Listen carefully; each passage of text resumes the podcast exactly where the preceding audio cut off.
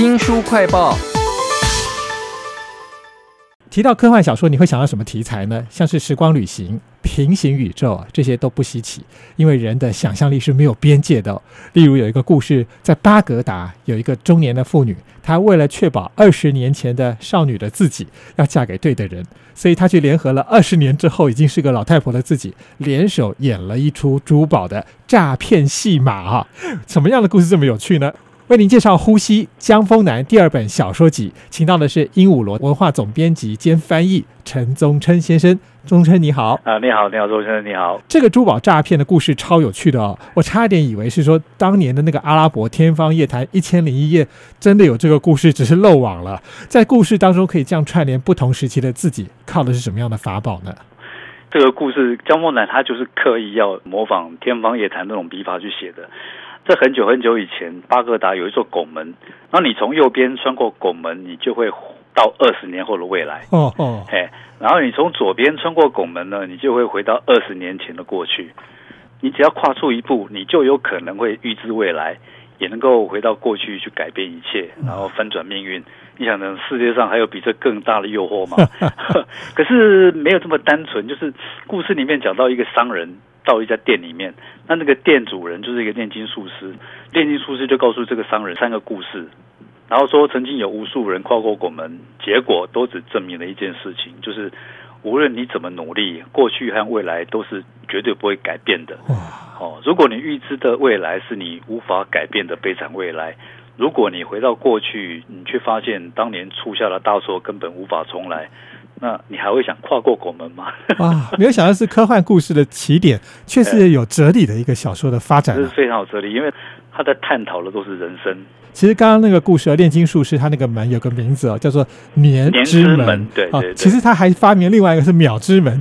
那个前面那一段也很有趣，就是他做了一些示范，然后手从呃门右边伸进去，然后。过了几秒钟之后，那个手才从左边伸出来。那个，而且这说故事的方式是第一人称，跟一个很尊贵的人在讲故事的时候，你就觉得好像天方夜谭哦。这本短中篇小说集啊，几乎每一篇都有像年之门这样子的个异想天开的装置或法宝了。对对，我最喜欢的是平行宇宙的通讯机，还有就是 Google 的搜寻，有在那个小说里头有一个极致版本，可以记录自己的一生的每一个片刻，又可以及时的搜寻，还回放影片的天眼。这个东西，那您自己最喜欢这个《呼吸》这本小说里头的哪一个发明或法宝呢？这些故事等下再介绍。我我是希望能够先让听众朋友了解一下江凤南的背景。就是二零一七年的时候，有一部电影叫做《异星入境》，是他得到奥斯卡金像奖最佳影片、最佳导演在内的八项大奖入围。那这个在科幻电影史上是空前绝后的记录。那这部电影呢，它是江梦南的第一本小说集《你一生的预言》的第一篇故事是改编的。那因为这部电影的成功，让他跑到前台，变成全球媒体注目的焦点。到现在三十年哈，他只写了十七篇中短篇，没有半本长篇。他拿过四座雨果奖、四座星云奖、四座轨迹奖，他创下了史上最难以超越的得奖记录。美国科幻界最流行一个笑话说，如果有人统计江文南的得奖之力，全部列出来会写到手断掉，知道吗？还不如列出他没有得过的奖会轻松的多。啊，异星入境这个故事哈，也就是李医生的预言的第一篇故事。他故事是讲说，有一天这个外星飞行体出现在地球上空的轨道，然后在全球各地放了一种呃很怪异的通讯装置。那外星人似乎没有很明显的敌意，他们为什么要来地球？谁最有能力解答这个问题？美国军方就找上了语言学家。在表面上，这个故事是人类接触外星人的故事，但事实上，他是在探讨人跟人之间哦，正确理解对方的语言，正确的沟通有多么的重要，可是又是多么的困难。比如说，故事里面那个语言学家把一个外星人的文字翻译成武器。可是那个字真正的意思其实是工具，因为这种误差差点造成巨大的灾难。哦，这个故事的另外一个主题就是说，当你能够预知未来，那你要如何面对命运？外星人的文字是一种符号，它会显示出外星人的完整意识，他们的意识打破了时间的线性，过去、现在和未来是同时存在的。使用那种符号的人一定知道未来是什么样子。哇！所以后来那个语言学家学会了外星人的语言。他也知道了自己的未来，好，而女儿后来死了以后，丈夫因此和她离婚。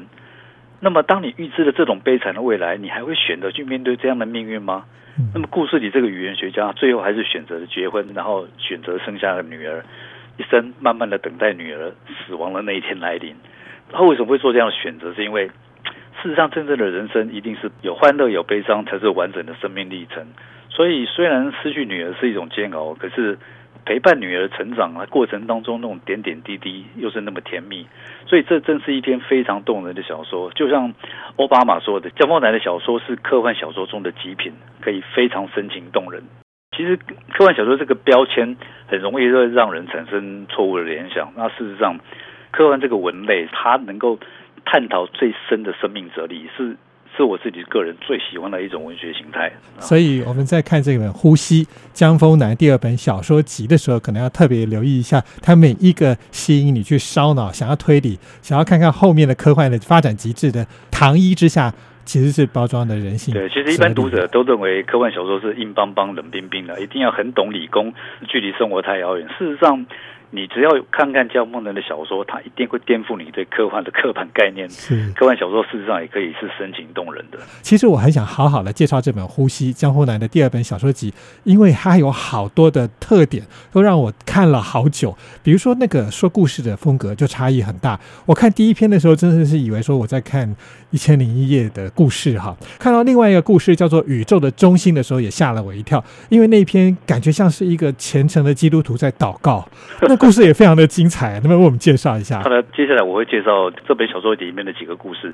像有一篇篇名叫做《真实的真相，感觉的真相》。他这边故事里面有提到一种东西，叫做视网膜投影器。你心里面默念一段话，然后投影器就会把那些文字显示在你的视野中。故事里面提到另外一个，就是说我们出生的时候身上都有一个摄影镜头，它会记录你生命中的每一刻。那个东西叫做生命字啊。